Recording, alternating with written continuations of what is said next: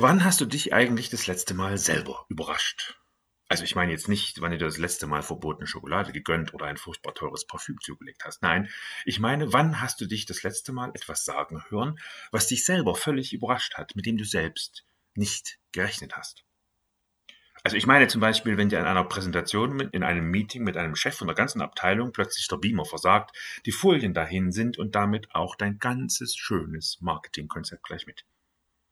Und plötzlich öffnet sich dein Mund also, ähm, sagt, also wenn ich ganz ehrlich bin, ist doch diese ganze Marketingkampagne ein ziemlich großer Unsinn, oder? Wir müssen das viel mehr vom Kunden her denken. Und in diesem Augenblick scheinen die Augen deiner Kollegen genauso aus ihren Höhlen zu fallen wie deine eigenen. Habe ich das wirklich gerade selber gesagt?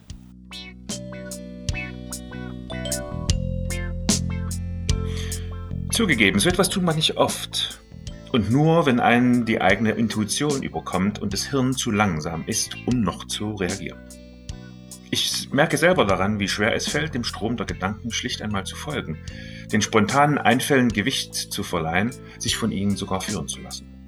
Allzu schnell sind Bewertungen am Start, ob man denn das so sagen könne, ob man sich damit nicht unmöglich macht und ob einem das nicht als Schwäche ausgelegt werden wird. Und schon sagt man etwas, mit dem man sich sicherer fühlt, obwohl es ungleich langweiliger ist.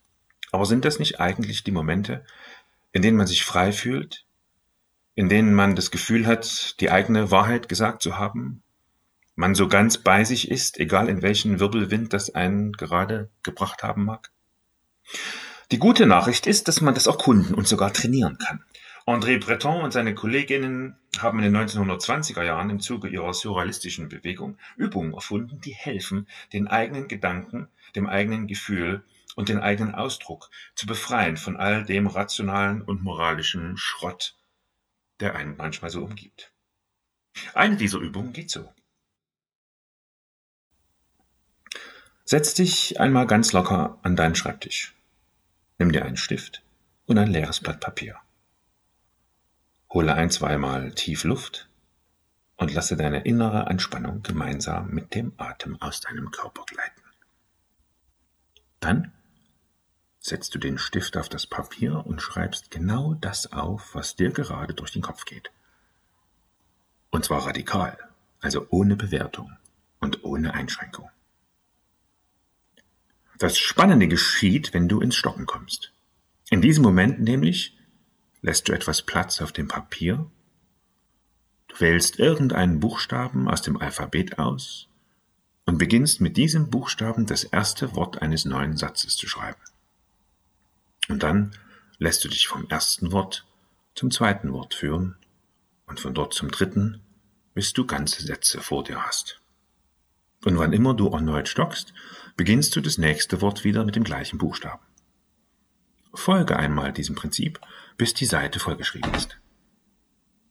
Und dann lehn dich zurück, atme noch einmal tief ein und aus und betrachte mit Neugier und einem Lächeln. Beides ist wichtig, was zum Vorschein gekommen ist. Breton und seine KollegInnen nennen das automatisches Schreiben. Und falls sich das merkwürdig anfühlt und keinen richtigen Sinn ergibt, dann freu dich daran. Das sind nämlich genau die Momente, in denen unsere alltäglichen Sinnstiftungsmuster versagen und wir vor uns selbst stehen, so roh und wahrhaftig und unschuldig und in gewisser Weise nackt, in der wir eigentlich sind. Und dann entdecken wir ein bisschen, wer eigentlich noch so in uns steckt. Und sind hoffentlich ein bisschen überrascht darüber.